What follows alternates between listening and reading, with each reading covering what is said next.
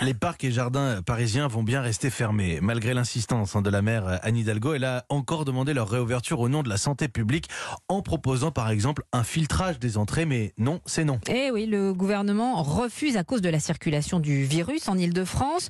Ce bras de fer autour des parcs et jardins, c'est la première bataille politique du déconfinement entre la maire de Paris et l'exécutif, Michael Darmon.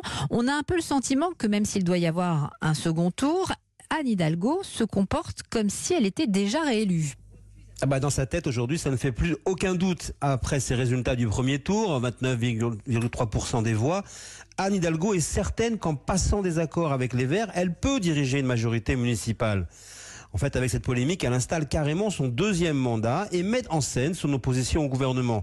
Il faut dire qu'elle est servie par le silence, l'absence même des marcheurs de la capitale qui ont totalement disparu de la circulation depuis la crise du coronavirus.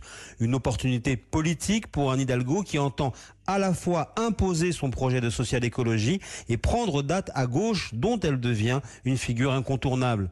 si vraiment personne ne sait quels sont les projets à long terme hein, d'Anne Hidalgo, avec cette bataille des espaces verts, eh bien la maire de Paris investit clairement l'espace politique au-delà des limites de la capitale. Votre fait politique, Michael Darmon, tous les jours dans la matinale d'Europe 1.